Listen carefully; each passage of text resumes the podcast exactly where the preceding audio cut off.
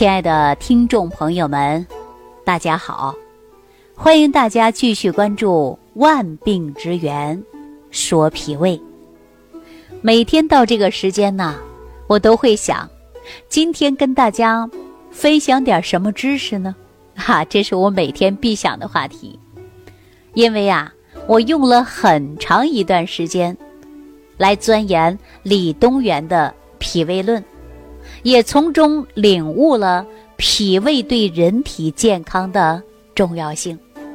昨天呢，咱跟大家伙说到，我们生命的健康之根就是脾，脾呢又是咱们后天之本，啊，它是摄取营养的，滋养身体脏腑的重要器官。那么脾胃与咱们身体其他脏器。到底是什么关系呢？朋友们，您了解吗？啊，那在近期节目当中啊，我会一个一个的给朋友们来讲解一下。如果大家一提到五脏，我们很多人都会想到心、肝、脾、肺、肾，但是很多人对于心脏、肝脏、肾脏、肺脏。对这些脏器的重要性，我相信大家都是有所了解的，唯独呢对脾脏的了解啊少之又少了。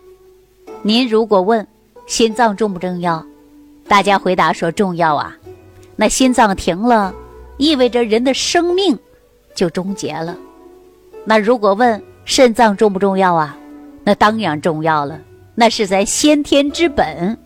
啊，使我们养生立命的根本呐，那肝脏重不重要啊？大家说更重要了，它就是咱们身体的解毒器官呐。没有它的话，咱们身体就是一个超级的垃圾场，谁给我们排毒啊？哈，实际大家说的都没错，唯独当你问到脾脏的时候，很多人呢就会模糊。摸不着脑门了，不知道是怎么回事更不知道如何来回答了，对不对呀？那明代医学家张介宾曾经说过：“善治脾者，能调五脏。”那么通过这句话呀，我们就知道了脾脏在五脏当中的重要性。如果说脾脏，我们能够把它很好的。进行保养，那么对于其他的脏器也就能起到很好的呵护。那脾脏相当于其他脏器的保护伞，您说是不是啊？说到这儿啊，我们就想起来明代的大医家孙文印在他的《丹台御案·脾胃门》当中指出：脾胃一伤，则五脏皆无生气。意思就说呀，脾胃受伤以后，那么气血生化之源就受到了亏损，导致五脏失养、气机失调，便会生出各种各样的疾病。大家看看啊，除了《脾胃论》的作者李东垣以外，古代的这两位医学者呀，大家都认为脾胃和其他的脏腑关系是非常密切的。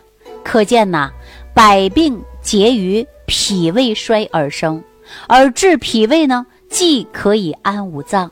那么，脾胃与它的脏腑又有着什么样的具体关系呢？那今天呢，我就跟大家聊一聊脾胃与心脏之间的关系。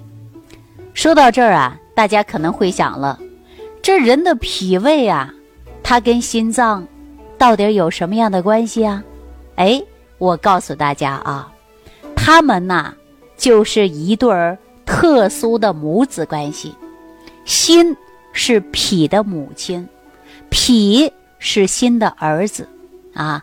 那么了解了脾胃与心的关系呢，我们首先呐就看一看中医所指到的心脏到底是什么。《黄帝内经》当中指出啊，心者。君主之官也，神明出焉，啊，心者，也就指的是心脏，五脏六腑之大地也，精神之所合也。心脏啊，在脏腑之中地位是最高的，它是君主，它主导统帅全身各个脏腑功能的活动。大家看一看，它的功能不小吧？心主导着人体的各个脏腑，这里也包括了脾胃。脾胃呢是受着心的主导啊，不是说你想吃饭就吃饭的，这是由心来发号施令的。心让你吃，你才能够吃吧？那反过来说呢，脾胃的功能也会影响到心。那作为主管粮仓的后勤部长，如果宝库空虚，那么君主和百姓都没有粮食吃了，对不对呀？身体这个国王啊，自然不能待的长久了，对吧？心是主神明的，所以呀，失眠与心脏的关系是很密切的。中医里边有这样的一句话，叫做“胃不和则卧不安”，也就是说，你胃里不舒服的时候啊，你睡眠也不会好。很多人晚上吃不下东西，到了半夜饿得睡不着了。同样。有的人呢，晚上吃的多了，也不运动，直接上床睡觉了。那么这个时候啊，胃主受纳，哎，脾主运化的功能就会受到一定的影响，就会扰动人的神明，人就睡不着觉了。另外呢，咱这个心脏啊，它还主血脉的功能，啊，但是脾呢又是统血的。它能够让血液老老实实的在脉管里，不跑外边来。因此所说呀，脾气健旺，则血液充足，而心才能有所主，对吧？也就说呀，脾健康了，它能生血，血液旺盛了，这心脏这个国王才能发挥你的权利。所以说，朋友们呐，如果你出现了失眠的困扰，那么您就应该好好从你的脾脏上去调理。如果一味的去吃安眠药或者镇静安神的药，那我告诉大家呀，这种的方式是解决不了根本的。所以说，你还会继续为失眠的问题困扰着你。那咱们说，从五脏的角度来看一看。心和脾是母子的关系啊，心它属火，脾属土，心火生脾土，心是脾的母亲，脾是心的儿子，心这个母亲呢，要时时刻刻照顾脾这个儿子，也就是所谓脾胃纳运功能有赖于心阳温煦。一旦心阳不振，你可能就会影响到脾的运化，而痰饮内停，发生一些病症，比如说心悸、气短、胸闷、憋气、腹痛、腹泻等等。反过来，心主血，血的来源在于脾。如果说脾胃运化失常了，不能够益气生血。